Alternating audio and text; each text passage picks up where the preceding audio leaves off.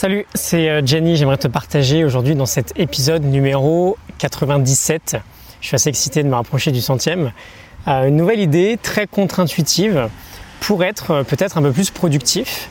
Elle nous vient toujours de Daniel Pink, de son livre When, et elle était utilisée par, entre autres, Ernest Hemingway, un immense auteur du XXe siècle que tu connais sans doute. peut-être qu'aujourd'hui, quand tu termines une session de travail, une session de deep work, tu accordes une grande importance au fait d'absolument finir ta tâche, euh, de mettre ton point final en fait, et euh, de recommencer à travailler sur autre chose le lendemain ou un peu plus tard dans la journée. Et ce que faisait Hemingway, c'était tout l'inverse en fait. Quand il écrivait ses romans, il s'arrêtait en plein milieu d'une phrase ou en plein milieu d'un paragraphe. Et euh, j'ai trouvé ça super intéressant parce que ça lui permettait en fait de savoir exactement où est-ce qu'il allait reprendre lors de sa prochaine session d'écriture. Et ça lui donnait en fait euh, une sorte de momentum assez puissant.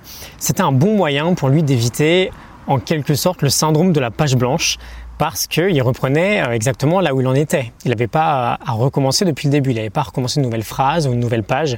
Il reprenait pardon, en plein milieu euh, de celle qu'il avait écrite la veille. Alors, est-ce que cette technique, elle peut fonctionner pour tout le monde? Au fond, j'en sais rien. Je pense qu'il faut juste essayer. Mais euh, l'explication scientifique euh, qu'il peut y avoir derrière, elle est super intéressante. Elle vient de l'effet euh, Zeigarnik. Je crois que j'en ai déjà parlé.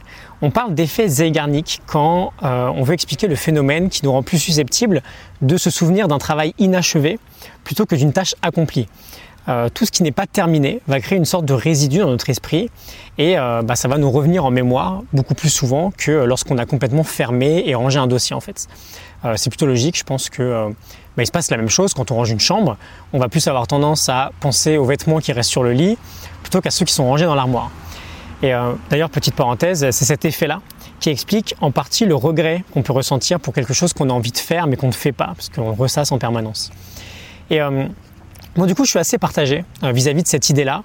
je vais t'expliquer pourquoi en quelques secondes et je vais tenter en tout cas de donner un petit conseil euh, d'un côté, je trouve très sympa l'idée de maintenir le momentum en gardant une idée en tête. Ça peut permettre inconsciemment de faire travailler l'idée, euh, même quand on ne travaille pas dessus. Mais d'un autre côté, j'aime bien aussi euh, l'idée plutôt de faire du tri en fait. Et si on a plusieurs tâches en parallèle, j'imagine que ça fait un peu comme la mémoire vive d'un ordinateur. S'il y a 50 logiciels qui sont lancés, il y a la machine qui va être beaucoup moins efficace forcément. Du coup, je pense que ça peut être sympa d'appliquer cette technique d'Ernest Hemingway, de s'arrêter en plein travail, sur un très gros projet. Notamment dans son cas, c'était l'écriture d'un livre. en revanche, si son projet euh, ressemble plus à, euh, pour rester dans l'idée du livre, euh, l'écriture parallèle d'une cinquantaine de petites nouvelles, c'est pas un super exemple, hein, mais voilà, je pense que ça paraît assez évident, ça va pas être une excellente idée du coup. voilà, quoi qu'il en soit, je te laisse tester et me dire ce que tu en penses. tout ça, tu peux la retrouver dans, le retrouver dans la morning note du livre When de Daniel Pink que tu peux télécharger gratuitement, c'est en description. Et moi, je te retrouve demain pour un nouvel épisode. Je te souhaite un excellent week-end. À demain. Salut.